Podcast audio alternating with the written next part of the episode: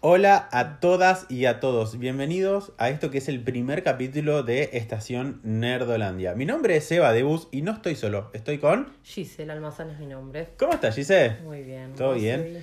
Bien, bien, acá contento de hacer esto un 25 de diciembre, no lo puedo creer. Estamos bastante excitados. Estamos muy excitados porque, bueno, estamos muy emocionados también. Es la primera vez que vamos a grabar esto ¿Hace cuánto que estamos, venimos con esto? y lo venimos craneando hace un par de meses. o sea, la idea de hacer esto era desde el estreno de Once Upon a Time in Hollywood. O sea, ya pasó mucho tiempo, pasaron muchas cosas después de eso.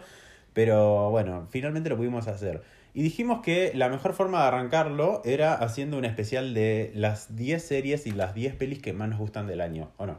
Que nos gustaron a nosotros, vamos a aclarar esto. Claro. Porque hay un montón de series y la verdad es que no llegamos a ver todas las series, pero son las de este año, las de del 2019. Exactamente. No incluimos en esto las segundas partes o terceras partes de otras series que nos parecieron buenas. O sea, fueron todas series nuevas. Exacto, todas, todas series que fueron saliendo con su primera temporada. Hay muchas segundas y terceras temporadas que vimos que nos encantaron, pero la verdad que decidimos dejarlas afuera para que ustedes puedan también conocer cosas diferentes. Si se trata de ver algo diferente, porque no serviría, serviría de nada que yo te recomiende la tercera temporada de Stranger Things si vos No viste, no las dos primeras. primeras. Y si ya las viste las dos, vas a ver la tercera. Entonces tampoco va- te va a servir mi recomendación. Entonces, quisimos hablar de las que a nosotros nos gustó. Y bueno, vamos a arrancar con esto, ¿te parece? Me parece verde. Bueno, dijimos nuestro nombre después de todo. Dijimos, dijimos, sí, pero dijimos que somos Estación Nerdolandia o no. Sí. Sí, bueno, por las dudas, en el caso Dijimos que no lo hayamos dicho, dijimos que estamos un poco emocionados y nerviosos, que la primera vez que hacemos esto, Y que nos trabamos un poco. nos trabamos un poco, y pero quiero que sepan que no es porque estamos nerviosos, no, en realidad es porque tenemos fruta brillantada todavía entre los dientes, recuerda que es 25 de diciembre, nos clavamos unos mates recién espectaculares, Ayer la señora tomó agua. ¿eh? La señora no tomó agua. La señora tomó agua. porque le hace mal con la medicación, si no, pobre señora. Así que bueno, bueno, vamos a arrancar hablando un poquito de las series que más nos gustaron. Contame, Gise, ¿querés arrancar vos con alguna de las... Yo creo que estaría bueno que hables de la última que viste Ah, de para arrancar, porque eh, tenés toda la emoción encima y, Sí. y está bueno, está bueno que, que hables, arranques con eso. The así... Witcher obviamente no voy a hablar con ningún spoiler porque obviamente que la serie Exacto. la subieron el viernes y la terminé de ver el mismo viernes sin dormir prácticamente porque es un capítulo que te engancha tras del otro. Además, si te decimos spoilers, no vas a ver la serie, entonces, o sea, es al pedo que te hablemos de ella. No, no. Contame, Gise, pues yo no la pude ver a The Witcher todavía. Contame vos y yo te voy, de última te voy preguntando. Bueno, vos que sos un gran fanático de Game of Thrones, al igual que yo, No, ¿te pareció? eh, la serie la van a comparar mucho con Game of Thrones. ¿Por qué la van a comparar mucho con Game of Thrones? Porque tiene monstruos, porque tiene todo un género de fantasía, porque tiene dragones, pero tiene una identidad propia, no, no, no tiene mucho sentido compararla con Game of Thrones, porque Game of Thrones es un juego político por una pelea de un trono.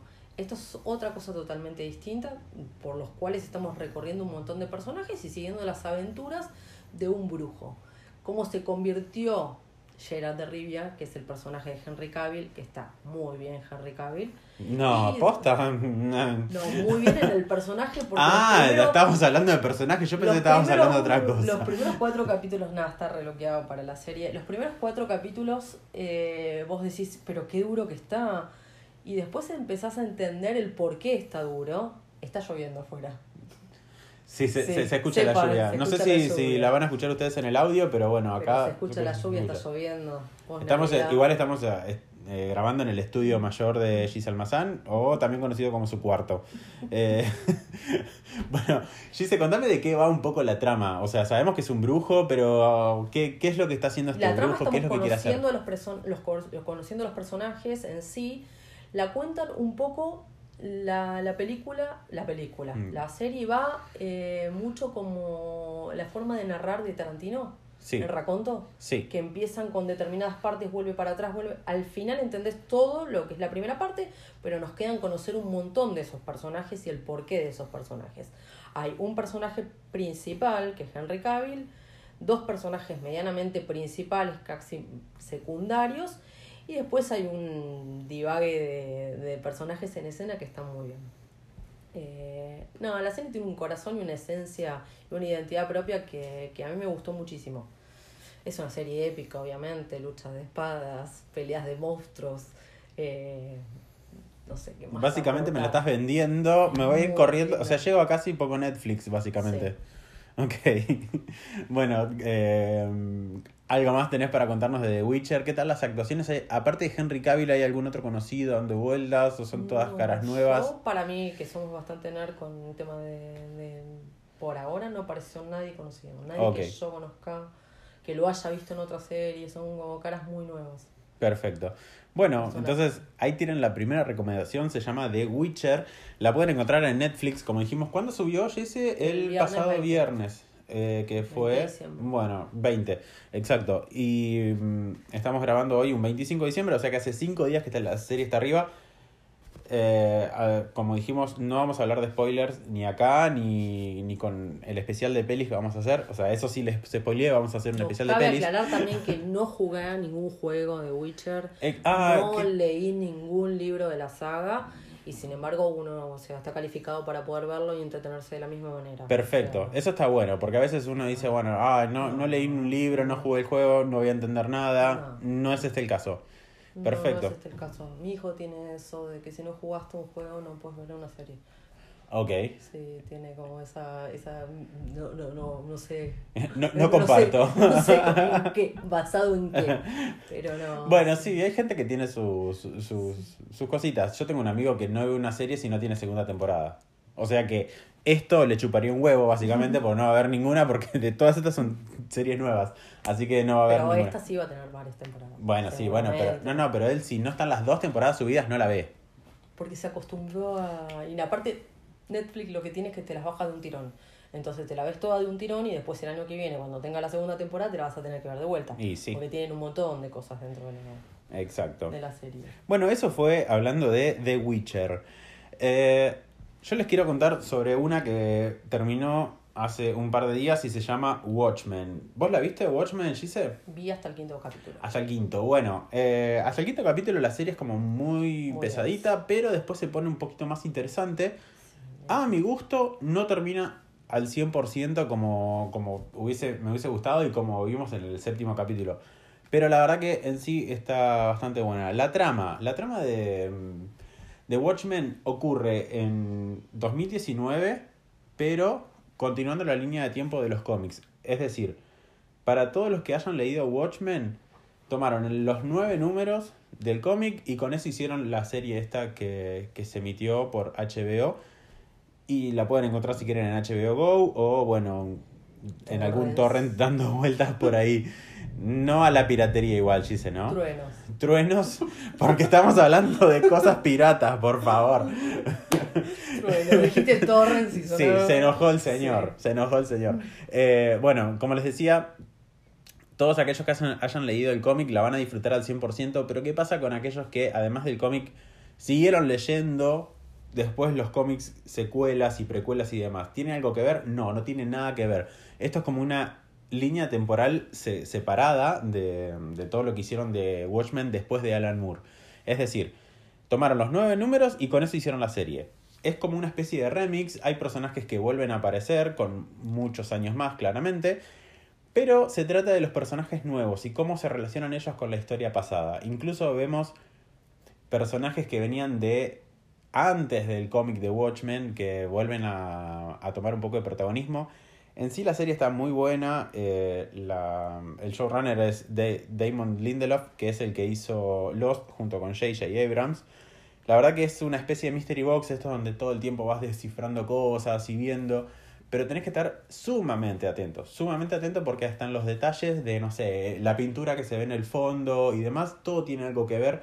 Entonces no es una serie para ponerla de fondo, claramente la tenés que ver desde que empieza hasta que termina y estando muy atento, porque la verdad que si no te vas a perder de un montón de cosas. Eh, yo puntualmente, no habiendo leído los cómics de Watchmen, solamente vi la peli de Zack Snyder, la del 2010 2009, perdón. Eh, no La la- peli es buenísima. la peli está muy buena, pero yo la serie no la disfruté tanto como creo que la disfrutaría un amante del cómic de Watchmen. ¿Es recomendable? Sí, obviamente. Vas a ver un montón de cosas copadas, pero yo sinceramente sí, la tengo dentro de mi top 10, top 10 de, de series de este año. Pero no, no me voló la cabeza, o sea, ¿Vos creo que... conoces algún producto de HBO que decís que va a Sofía? O que haya fallado? No, no, la verdad que no. O sea, de hecho vamos a hablar O sea, de un par más el de series de sello- HBO este el año que... sello que tiene HBO para algunas series es como que le da una identidad a la serie, a la serie que produce, que vos decís. mm, Exacto. HBO. Bueno, de hecho creo que los tres competidores de, de hoy en día son HBO, Uy, Netflix y se está metiendo Prime, Prime Video con todo, con todo, porque vamos a hablar de dos series muy buenas que sacó Prime Video este año, pero no les vamos a adelantar nada, ya vamos a Ya llegar a ese momento. Eh, bueno, eso es lo, lo que teníamos por hablar de Watchmen. Hay que habl- sí hablar del reparto, por favor. Jeremy Irons, que Jeremy Irons de repente apareció en una serie y vos estás esperando cada escena que el chabón aparece porque es, es una clase. Sí. El chabón aparece en escena y es una clase Pero en magistral. cualquier serie que. En cualquier serie o peli que, que el chabón aparezca es impresionante, ya lo No, sabemos. yo amo, amo, la amo, pero personalmente a Regina King la amo.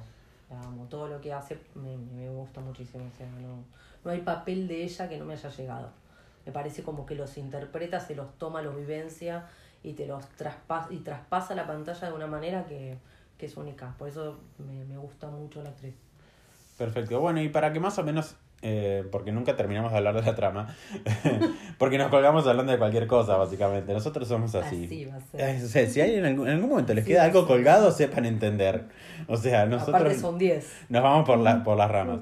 Eh, básicamente la, la trama es sitúa a toda esta a toda esta gente en el 2019 es un 2019 alternativo porque no tienen los mismos avances de tecnología que nos- tenemos nosotros en día eh, hoy en día perdón no utilizan celulares eh, tiene- se comunican a veces por beepers o localizadores y demás. O sea hay cositas que son detalles que hacen a todo este universo que están muy buenas.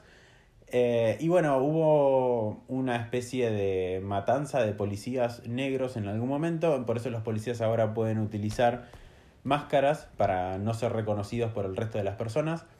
Eh, y cualquier otra persona que aparezca con un traje de justiciero es encarcelada porque no están permitidos. Sí, la policía puede utilizar trajes y máscaras, pero siempre del lado de la ley y mostrando las placas. Entonces es como que Nada, es un remix de, de lo que fue el Watchmen original. No sé si recuerdan que los superhéroes también habían sido prohibidos y por eso no, no, no podían deambular por las calles. Así que nada, es, de eso se trata básicamente Watchmen.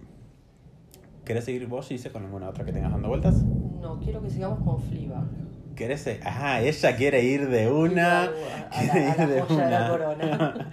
Mira, eh, bueno, Fleabag. Ustedes saben que yo soy muy termo. Los que me conocen saben que yo soy muy termo con lo que es Star Wars. Pero creo que hay, si hay una serie que le ganó este año a The Mandalorian se llama. con Star Wars y yo con que soy termo. Con Marvel, ya lo sabemos, obviamente. Por favor, tenés esa remera ahí que. me- nada, no importa. Para el primer capítulo. claro, era en honor a nuestro primer capítulo. Bueno, Fleabag. Fleabag, serie británica. Originalmente la emitió la BBC. La encuentran hoy por hoy en Prime Video. De hecho, la segunda temporada es de Prime Video. Y eh, la tercera va a salir por ahí. Si alguno se pregunta qué es Prime Video, por los dos les cuento, es el servicio de streaming de De Amazon. Amazon. Está disponible en Argentina y yo les diría que si no la conocen, se den un tiempito, que la vean. La verdad que la plataforma tiene cosas muy copadas. El otro día, por ejemplo, dije, bueno, quiero ver Frozen porque no la vi. Y digo, no la encontré en Netflix, está en Amazon. Tiene cosas viejas que están buenas. Si querés eh, ir en retrospectiva, creo que tiene hasta la Jurassic Park. Tiene Avengers Endgame. Tiene Avengers Endgame. Hola. Hola. Eh, Hola, pero- subieron cuando estaba casi casi me muero. claro, pero hablando puntualmente de series. eh, tiene películas, tiene series, tiene muy buenas y la verdad que es un costo bastante accesible para todo lo, lo Sí, creo que sale. eh, Netflix está a 5 dólares, Amazon está a 6. 11 dólares. Ah, bueno, te están cobrando de más, mi amor. Bueno, depende del plan que tengas. Depende del plan que tengas. Claro, sí, el plan más grande de Netflix debe estar 11, el Sí. que yo eh, estoy pagando actualmente tiene 5. 30. Ah, no, no quería saberlo. Pero bueno, eh, el precio no es malo, son 6 dólares. eh, no, no se maneja con cuentas igual que Netflix, se maneja, tiene una plataforma que es un poco más básica, pero tiene un par de extras en las temporadas o en las pelis que está bueno para disfrutarlas. Eh, y además está lanzando cosas muy buenas. Por ejemplo, la serie El Señor de los Anillos se, se va a emitir a través de, de Prime Video, así que nada, fíjense. Buffy. Bueno, volviendo a hablar un poco de Fleabag mientras suenan estos truenos tremendos. Eh, La se- serie, cabe aclarar que ganó mejor serie cómica en Exacto. este año. Sí, de hecho Phoebe Waller-Bridge, que es la protagonista y la creadora de la serie, también se llevó bastantes premios. Eh, fue la, la serie del año en los Globos de Oro, si no me equivoco. también. Eh, y mm, esta sí hicimos un poco de trampa, porque tiene dos temporadas y la verdad que hicimos trampa por el simple hecho de que a nosotros nos llegó con la temporada 2 emitiéndose. Entonces, No, y aparte, contemos que cada temporada los capítulos son de son seis capítulos. son seis capítulos por de temporada. 26 minutos. por- Exacto. entonces es una serie como muy corta. Sí, ¿no? te la fumas en Bien. dos días. Vos. bueno, creo que lo vi en otros en uno. Eh, uno. sí, es como ver eh, básicamente seis capítulos de una serie normal, solamente que acá son, eh, son 12 capítulos en total de media hora máximo cada uno y la verdad que son muy buenos. Utilizan un recurso que a mí me encanta, que es hablarle, A la cuarta a romper la cuarta pared, o sea, hablarle a cámara. Y, y está muy bien utilizado. De hecho, tiene una construcción de personajes que me parece excelente porque al poco tiempo de ver al personaje en la escena ya sabes exactamente cómo piensa, cómo actúa y demás. Y bueno, básicamente de lo que se trata eh, es el personaje de Phoebe que no, no lo nombran, no tiene nombre. Eh, después sabemos que por ella sabemos que se llama Fleabag, pero ella no tiene nombre en la serie. nombre, Eso es buenísimo. O sea, imagínate el hecho de que vos a ella la conoces tanto y no sabes su nombre. O sea, es, es una locura. Eh, ella es una chica que está un poquito traumada porque tuvo un, ¿El mejor eh, un tema con, con, una, con una amiga que no lo vamos a spoilear, pero eh, está manejando una cafetería, no le va para nada bien, en el amor le va para atrás, la familia está todo el tiempo en su contra. Entonces es como que se trata de esta chica intentando surfear un poco la vida y querer llegar a su familia, llegar a su hermana, a la cual quiere mucho, pero también es media yegua en algunos momentos. Eh, ni hablar su padre, o sea, sí, la, ni hablar que el padre está casado con la madrina de ella, o sea, es una locura todo esto que, que, que sucede. Así que bueno, nada, la verdad que véanla porque denle el tiempo porque sinceramente creo que de las mejores series vale la de este año y valen muchísimo, muchísimo, muchísimo la pena. ¿Qué más tenés ganas de hablar, Giselle? quería que sigamos con otra de Prime que viene así en el top. Otra de Prime. Mm, ¿Cuál será? ¿Cuál será? la que nos encantó, nos voló la cabeza. Exacto, estamos hablando de The The Boys. gente, The Boys. Otra serie que de superhéroes un poco sacada de contexto y también basada en un cómic. Eh, Pero yo no leí el cómic. no leíste el cómic y No, sin embargo te gustó. Me encantó y aparte dije, ay, otra serie de superhéroes. ¡Ay! ¡Qué ¡Qué fiaca! fiaca! Y me voló la cabeza. Sí, lo que yo tampoco leí el cómic, lo que sí vi es comparación de viñetas versus capturas de pantallas de la serie y la verdad que son iguales, iguales, iguales. O sea, las, al menos las cosas que vi. Eh, y me gustó bastante. Vi la serie también, la vi bastante rápido dentro de todo.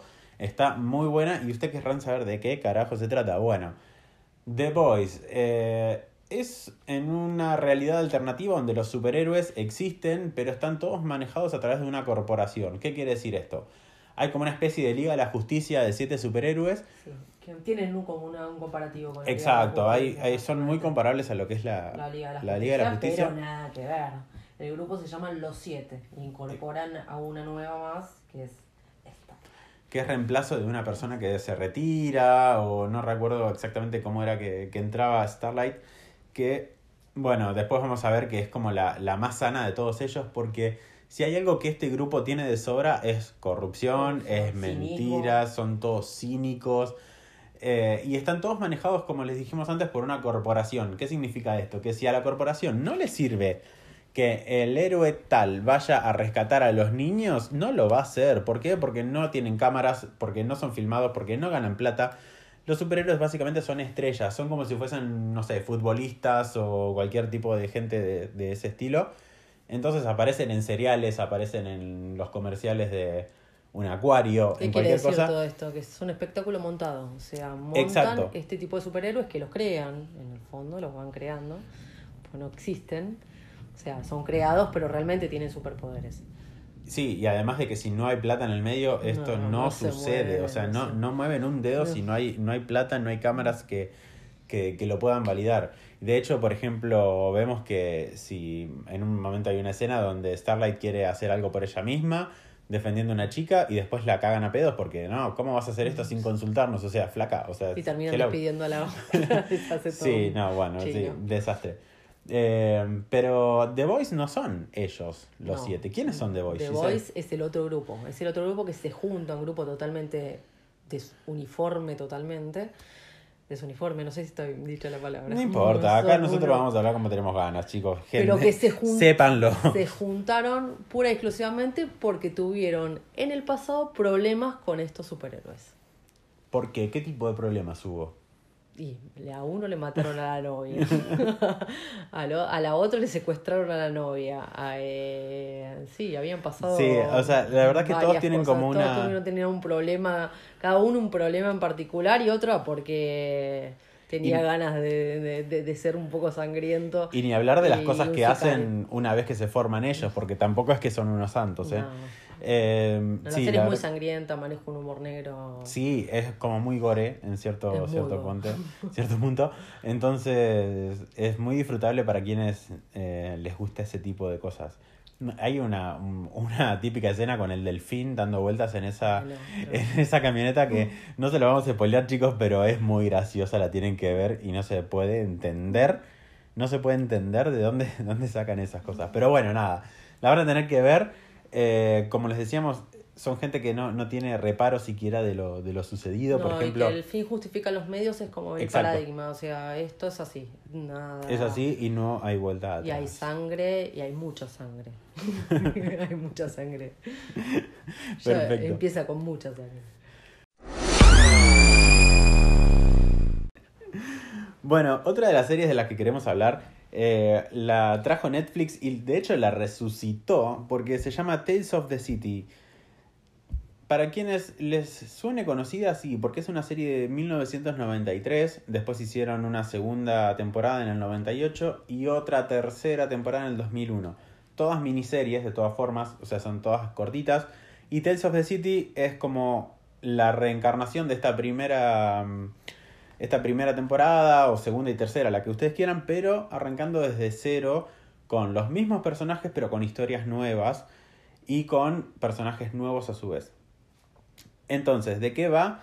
Básicamente es la historia de una familia ensamblada de gente que antes no se conocía, que caen todos en San Francisco de repente, y son todos adoptados, entre comillas, por Ana Madrigal, que es la dueña de esta casa. Y todo gira en torno a esto, a, a cómo viven ellos en diferentes departamentos de esta casa inmensa y siempre Ana siendo el centro de, de todos ellos. La verdad que la serie es muy linda, habla muchísimo sobre diversidad, de hecho yo incluso aprendí muchísimo sobre diversidad de cosas que antes no se me hubiesen ocurrido y Eso es lo que más te gustó de la serie. eso es lo que más me gustó y me mantuvo entretenido además. Porque me divirtió, me cagué de la risa, me hizo llorar, me hizo reír. O sea, la verdad que en ese sentido la serie a mí me recontra gustó. La vi súper rápido, la verdad que la, la vi rapidísimo. Y pasó como sin pena ni gloria. Y por eso es como que la, la quise nombrar porque cualquier persona Para mí dentro es del... básico. Para mí el propósito cuando te entretiene, cuando vos podés ver un capítulo y no se te hace pesado, salvo diferencias que hay series que son pesadas, pero porque necesitan otra demanda y otra atención. Pero me parece, me parece básico el tema de, de poder ver algo y que te entretenga y que no se te haga pesado y tener ganas de ver otro capítulo, más allá de esta parte siniestra que tiene Netflix de que el episodio sigue en dos segundos y uno le da... Como que no te da muchas opciones, ¿la ves o la ves? Le da, le da para los que nos gusta maratonear. Sí, además lo que, lo que a mí me gustó es el hecho de que, de que te logre generar emociones. O sea, porque te puede entretener, pero si a la larga no, no te deja con nada, es como Sí. que viste algo vacío. Acá, sin embargo, es como que a mí la serie me llenó por todos lados. Entonces es como que no- Sí, está buena, está buena. No Yo llores. te lo hago llorar en... No llores, Editen esto, por favor. Eh, así que nada, la súper recomiendo. O sea, no es que tengo mucho más para decir sobre ella, pero véanla, véanla. Si, más que nada si les gustan las cuestiones de, mm, de diversidad, de identidad de género. La verdad que en ese sentido la, la serie se zarpa. eh, porque tiene personajes trans, personajes gays, personajes lesbianas, o sea, hay de todo y de hecho que es como, es el común denominador entre todos ellos. Hay personajes hetero, obviamente, pero bueno, no, no es lo. O sea, no, no es a lo que va la serie. Sí tienen sus cosas y son de los personajes principales, pero Un desconche. es un desconche, sí. Para datos de color, trabaja eh, Ellen Page, que todos sabemos, a mí me encanta cómo actúa esa chica, la verdad que me parece genial. La vimos también este año en The Umbrella Academy. Eh, Ay, pero mi hijo está enamorado de Ellen Page. es, a- acá hace un papel totalmente diferente a lo que fue en Umbrella Academy, pero yo creo que la van a poder disfrutar por ese lado. Ah, es excelente esa, esa- esa actriz. Es, tiene un pedigrí. A mí me, me, me gusta hablar de pedigrí.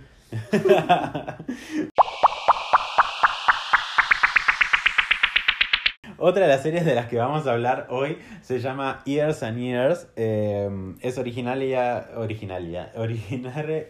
Uy, ¿cómo estoy? Years and Years eh, salió originalmente en la BBC y actualmente está en HBO. ¿De qué va? Es la historia de una familia y su, el contexto político y social y cultural del país, que en este caso es Reino Unido.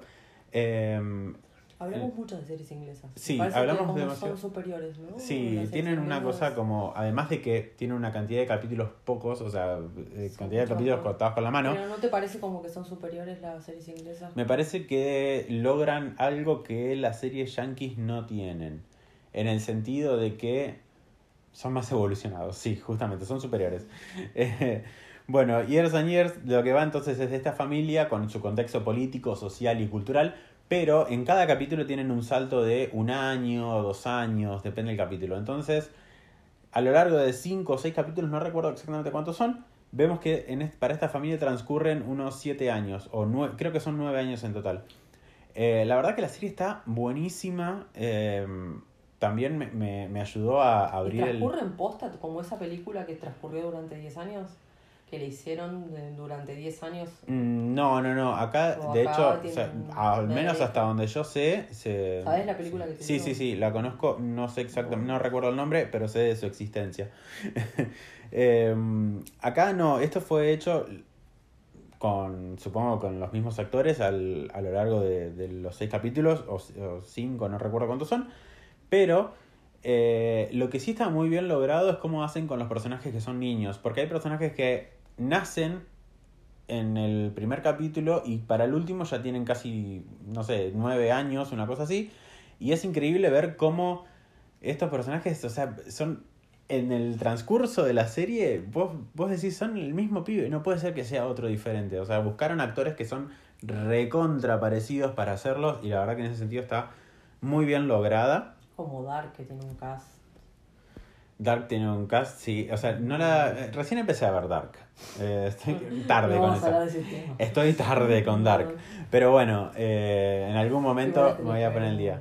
Sí, sí, sí. Pero No, bueno, no, vamos a hablar hoy de Dark. Vamos a seguir con Years and Years porque hay algo que también me gustaría decirles con respecto a esta serie, es que tiene capítulos como que son muy Black Mirror. ¿Por qué? Porque a medida que va avanzando la serie, avanzan los años y a medida que avanzan los años va avanzando la tecnología para ellos también. Entonces tienen cosas muy locas. En el primer capítulo vemos una chica que de repente tiene un filtro puesto en la cara. Y, o sea, el mismo filtro de Instagram del perrito lo tiene ella en la cara constantemente. Porque tiene un aparatito que le pone el filtro automáticamente en la cara. O sea, es una locura. Y a partir de ahí, la serie se dispara y va para cualquier lado con saltos tecnológicos que vos no entendés cómo, cómo pueden suceder. Pero no estamos lejos de eso. Ojo, es muy Black Mirror en cierto punto, pero logradas desde otro lado y con, po- poniendo el foco en otro lado. Y la verdad que en- a mí me encantó. Eh, ¿De qué más tenés ganas de hablar, Giselle? Sex, sex, Sex Education. Ya que estamos con las series británicas, ¿por qué no nombrarla, no? Eh, Sex Education la encuentran en Netflix, sale la segunda temporada ahora en enero, de hecho.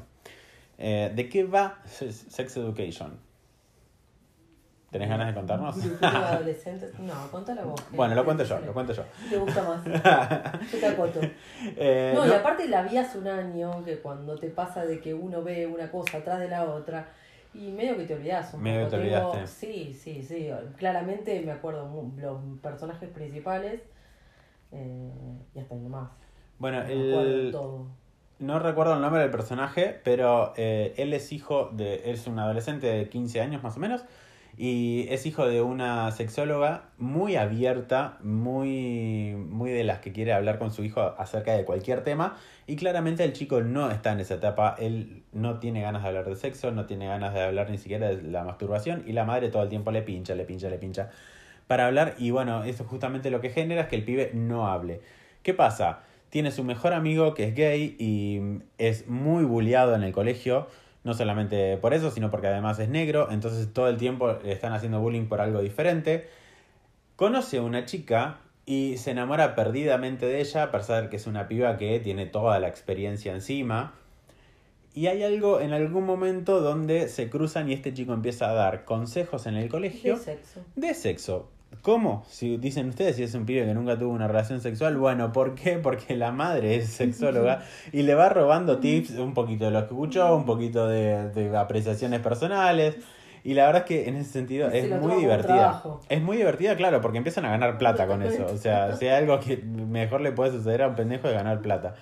Eh, y quiero mencionar un pequeño homenaje que hacen a una peli que es original de una serie, serie no, perdón, de una obra de teatro que se llama Hedwig and the Angry Inch. Eh, para quienes no, no lo conozcan, es un musical muy bueno. que no, no les quiero contar de qué se trata, simplemente véanlo. Si les gustan las cuestiones de género y, y, de, y demás, véanlo porque está muy bueno. Si, sobre todo si les gusta el género y la diversidad, ¿no? Si no, capaz que te chupa un huevo, pero véanlo. Y acá hacen un homenaje muy, muy bueno en el momento que ellos, los dos personajes principales, se visten para eh, ir vestidos de, de Hedwig a una fiesta. Así que bueno, eso es básicamente lo que trata Sex Education. Tiene un humor muy ácido y muy negro, muy de los de las series británicas que a nosotros nos encanta. Antes de llegar al final, les quiero, bueno, ya vamos promediando esto, de hecho, porque nos quedan muy poquitas. Vamos a hablar sobre Euforia. Euforia la encuentran en HBO. Em, ¿Eso fue un pedo, Gisela? No. Me voy con el almohadón. Bueno, vamos a hablar sobre Euforia, que es eh, la siguiente de estas series. La encuentran en HBO, como les decía. Y mm, se trata básicamente de una historia de adolescentes con problemas de adultos, pero llevado al extremo porque hay drogas en el medio. Eh, la nuestro personaje principal está interpretado por Zendaya y la conocemos cuando sale de rehabilitación. Y justamente después de esto conoce a Jules. ¿Quién es Jules? Jules es una chica trans que recién eh, arranca en su mismo colegio y ellas van a tener una especie de relación, amor y amistad al mismo tiempo. Va a ser una serie muy de descubrimiento. Y si hay algo para destacar de esto es cómo los eh, visualizan los efectos de la droga. ¿Por qué? Porque la fotografía de la serie, la dirección, está todo apuntado a que uno pueda ver los efectos de la droga en un televisor. Y me parece que está muy bien logrado. Yo la verdad que con drogas cero, cero experiencia, pero Me es como. drogar. pero es como que digo. No, chicos, no se Me droguen, hace mal. Pero. pero es como que después de haber visto eso, digo, bueno, listo, ahora entiendo más o menos qué es lo que siente esta gente. De hecho, hay una escena donde un cuarto lo dan vuelta. Y, y la ves a ella como queriendo atravesar esa habitación y todo lo que le cuesta. O no sé, cuando hay un capítulo donde ella está deprimida y está totalmente en la cama que no quiere salir ni siquiera para mear y la ter- terminan internando por eso. O sea, es, es una locura y, y verlo cómo está llevado a cabo, la verdad que está buenísimo. Y, y los ataques de ansiedad, además de típicos de adolescentes. O sea, en ese sentido es como que está bien lograda. Pero ya te digo, o sea, eh, deja, deja un poco el realismo en el momento que vos decís, che, pero todo esto le puede pasar realmente a un adolescente. Y sí, tal vez a uno de un millón. Pero bueno, La serie en sí está muy bien hecha, véanla porque no tiene desperdicio. Cada capítulo van a poder sacar mil millones de capturas de pantalla porque la verdad que son para poner de fondo totalmente. Eh, y está muy bien logrado. Y hay algo para ¿Van a destacar. tener ganas de drogarse? No sé, ya eso no es tema mío, chicos. No, no sé si esto está bueno. No que sé si esto-. Eh, No si hay algo que, bueno que quisiera des- destacar es que el personaje de Jules, que es esta chica que es trans, no tiene problemas típicos de una chica trans. Sí hay situaciones y demás donde la vamos a ver que, no sé, por ejemplo, cuenta de que toma hormonas, pero eso no es un problema para ella, no, no sufre bullying por eso. Y la verdad que está muy bien logrado y está, es como el siguiente escalafón, ¿no? Es, a, a lo que vamos a llegar en el día de mañana cuando se logre tomar los temas de diversidad con un respeto y con, y con una cuestión de igualdad que hoy por hoy no se consigue. Y la verdad que esta serie lo está tratando así y a mí me encantó. Contanos un poco de otra serie. Bueno, la última. No, nos queda una más después. ¿Cuál? Nos queda hablar. No, bueno, ya le dijimos desde el principio. Nos queda hablar después de The Mandalorian. Pero. Oh, cierto, de Mandalorian.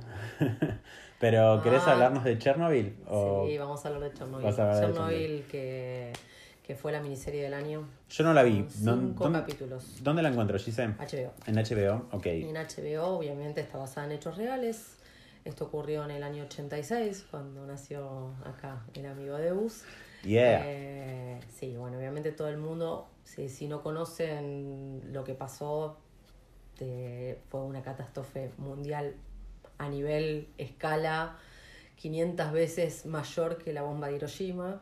O sea, y todavía al día de hoy no se puede cuanti- cuantificar la cantidad de muertes. O sea, en el momento de lo que te muestra la serie es en la planta, en el momento que entra en reacción el reactor nuclear 4 famoso que se prende fuego, eh, bueno, y todo ese químico que se ponen esos aires a la atmósfera y todo lo que tuvieron que hacer, todo el laburo de limpieza. Además, eh, la serie ya presenta otros condimentos que todo el secretismo en ese momento de la KGB, obviamente nos acordemos, o situémonos en ese momento. La, la Tal cual. ¿sí? Eh, los personajes principales son Legasov, que es el científico que descubre todo esto, eh, la mano derecha de, de Gorbachev en este momento, que es el personaje de Stella Sakar. Sakar. Me trabo. Que es Bueno, pero que, que- o sea, que... es imponente el tipo cuando habla, eh, porque es muy magnético. Entonces ellos dos en escena son muy, muy lindos. Y el personaje ficticio es el de Emma Watson, Emily Watson.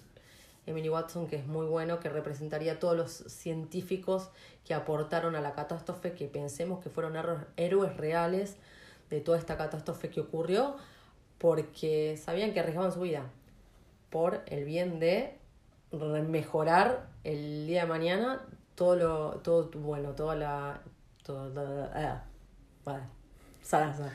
Eh, nada hoy Chernobyl creo que no está habitado no no se puede habitar Eh, pero hay gente que eh, hay gente que no pudieron sacar de ahí igualmente como que se quedaron algunos pueblerinos y todo hay algunas expediciones yo no iría ni en No, es una locura. Es de, de eso escuché, pero yo, no, o sea, sinceramente, ¿quién se quiera meter ahí adentro, chicos? Por Pero favor. conozco gente que ha ido, que se sacan fotos y todo. Eh, después, bueno, hay alguien que es la chelista, esta la, la, mm, la, la sueca, no, sueca no. Es, eh, anoté el nombre porque es un poquito complicado. Hildur no, Gurdonat. Ah, ¿cómo no la vas a conocer a Hildur? U Onadatir. Es la que hace el score de la película. De la Que- serie. De la serie. Pero también hace el score de la película El Joker. Ah, o sea que esos chelos impresionantes que se ven en, que se escuchan en Joker, que yo dije, La mina hace son los de Game of Thrones, son muy creo que aparte se metió en una cápsula para hacer, para replicar todo el tema de, de la radiación, para replicar todo el tema de. Hay por momentos la serie vos sentís claustrofobia. Eh, en el tercer capítulo dije, yo ya, en este caso ya pedí la eutanasia. en el cuarto me quise morir directamente. Pasé por todos esos estados, bueno, obviamente, porque aparte, al ser una historia basada en hechos reales, decís, bueno, puta, la cantidad de gente que, que se sacrificó en pos de, de mejorar la vida Se emocionó. Se emocionó Sí, Gisela. Me quedé como ahí. De, de, de, de, de mo- de- de- ah, Bueno, Vas a eh, cortar ahí, no sé con qué. eh, sí, y terminala. Decía ¿Eh? algo, decía algo para terminar de la serie, como un, un Ay, inicial. véanla, véanla, es re linda. Es re linda serie. Es re linda serie, miniserie. Sí, sí, bueno, pero acá, acá series y miniseries para nosotros es lo mismo.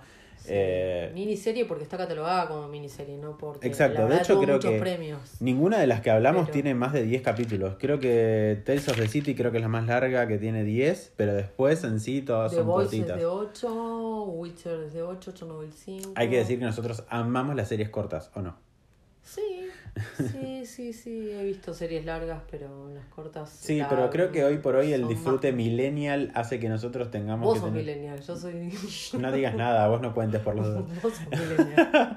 Eh, pero digo, hoy el hecho de esta, de, de, no sé, ver las historias de Instagram de 15 segundos y que esto no puede ser eh, así eh, tan largo, bueno, para lo mismo pasa con las series. Creo que eh, uno las disfruta más cuando las puede ver en poco tiempo, porque se logra diferente, el presupuesto es diferente, eh, y la verdad que en ese sentido a mí me, me, me gusta más ver una serie corta y muy bien hecha que una serie larga cuando el argumento está recontra estirado y no llega a ningún lado. Entonces, nada, yo me quedo más con una serie corta. Sí.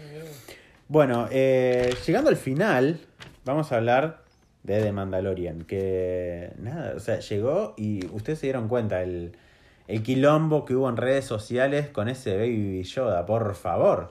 O Ay, sea, yo tuve que hacer el sticker de Baby Yoda. Tuviste que hacer el sticker. O sea, todo el mundo está loco con Baby Yoda. Rompió internet más rápido que. También quiero envejecer como Baby Yoda. Tiene como 50 años. Baby Exacto, Yoda. tiene 50 años. Ah, Bueno, cuando arranca la serie, eh, estamos hablando de el personaje de Pedro Pascal, el chileno que amamos. Y bueno, lamentablemente todavía van El 7 único capítulos. chileno Ay, Es no, ahora cuando el pueblo de Eh, Chile nos deja de seguir. Esa parte xenofóbica. Bueno, y Eh, llegando al. No, vamos a arrancar de nuevo. Bueno, y llegando al final, eh, vamos a dejar. eh, dejamos esta serie para. No. ¡Ah! Te voy a decir, Bleh. pa. Bueno, y llegamos al final y vamos a hablar de la última de, de estas 10 series que elegimos del año y se llama The Mandalorian. Ustedes van a decir, ¡ay, ¿dónde la viste The Mandalorian? Bueno, The Mandalorian es de Disney Plus, la vimos por ahí, no le vamos a decir dónde, ustedes fíjense. Eh, Torrent. eh, ¿Qué dijiste? No sé, no sé, no se escuchó nada. Eh, editen eso. No nada. Disney Plus va a llegar acá el año que viene, en algún momento del 2020, creo que a mediados, una No, cosa así. Fines, Fines de, no, bueno, no, listo chicos, así que vayan fijándose cómo verla, final. porque eh, Disney la verdad que apostó a fuerte con, con esta serie y la verdad que es donde se va a ver el futuro de Star Wars. ¿Por qué digo esto? Porque sabemos que las pelis de Star Wars están recontra paradas, se estrenó episodio 9 hace unos días y sabemos que los spin-off tampoco van a seguir sucediendo después de lo que fue solo. Así que decidieron apostar por las series y sinceramente si las series van a ser de esta calidad, que sigan haciendo series, gente. O sea, sabemos que va a venir la serie de Obi-Wan y que va a venir la de serie de Cassian Andor y si van a ser así, denle para adelante. Boba Fett. Boba Fett iba a ser un spin-off, pero quedó Ajá. canceladísimo. Y yo creo que después de hablar tanto de The Mandalorian y mostrar tanto este contexto, Boba Fett quedó más que más que de lado porque ya está, ya tenemos un Mandalorian, no vamos a poner otro. O el Mandaloriano. Me gusta. como El Mandaloriano. Me gusta como dicen los españoles. El Mandaloriano. Un saludo para toda la gente de España que nos está escuchando. para mi amigo Tute, que seguro está. Pero ¡Ay, bueno. Tute! Tute, vos, vos seguramente. Es, es el, el único que tiene saludo acá, sos vos, Tute. El El único- Mandaloriano, le- Nuestro primer oyente español.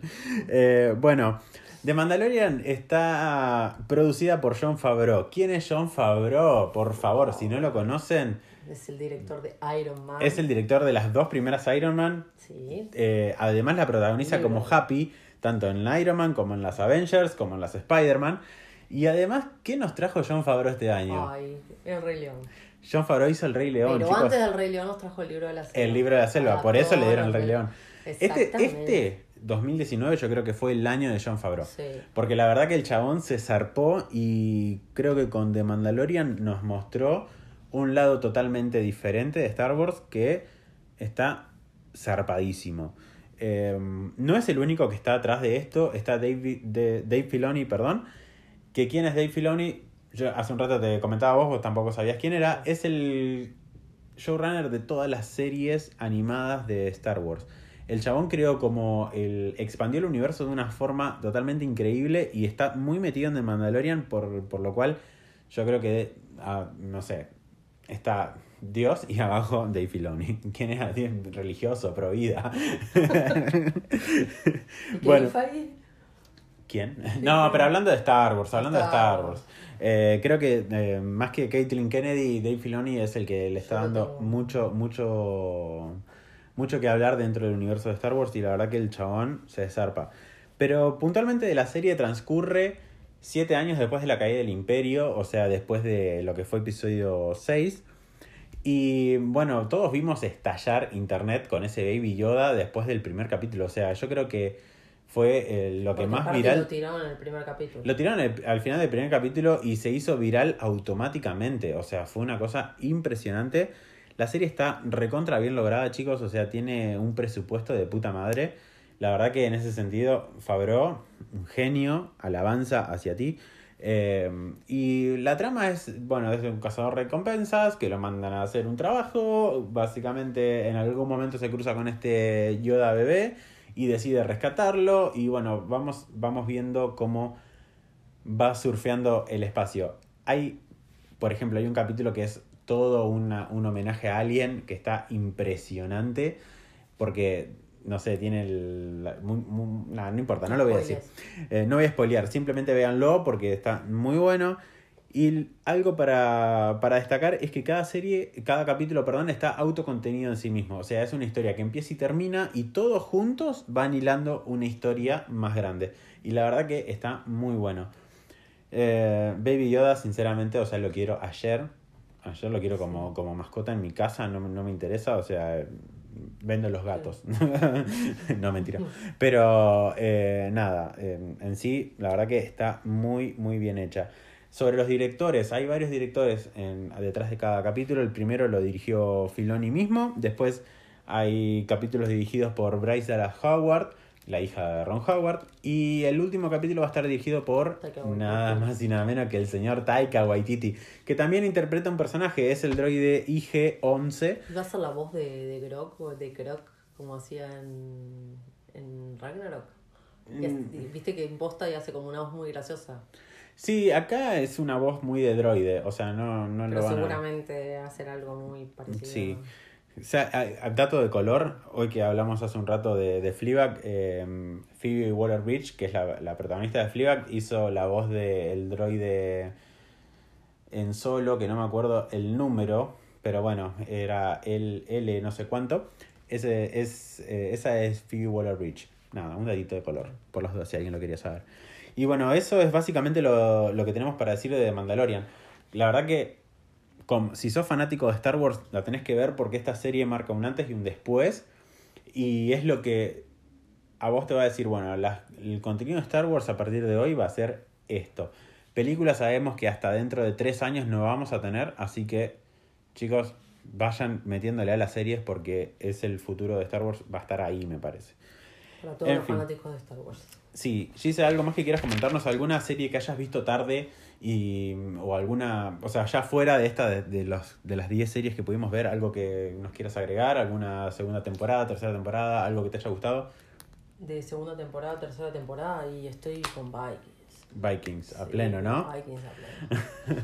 Vikings a pleno. Para mí, de las épicas, o sabes que tengo mi corazoncito en las épicas y, y estoy viendo Vikings en este momento. Y no puedo spoilear nada porque obviamente que todavía no está en ninguna de las plataformas oficiales, salvo que tengas Play Video.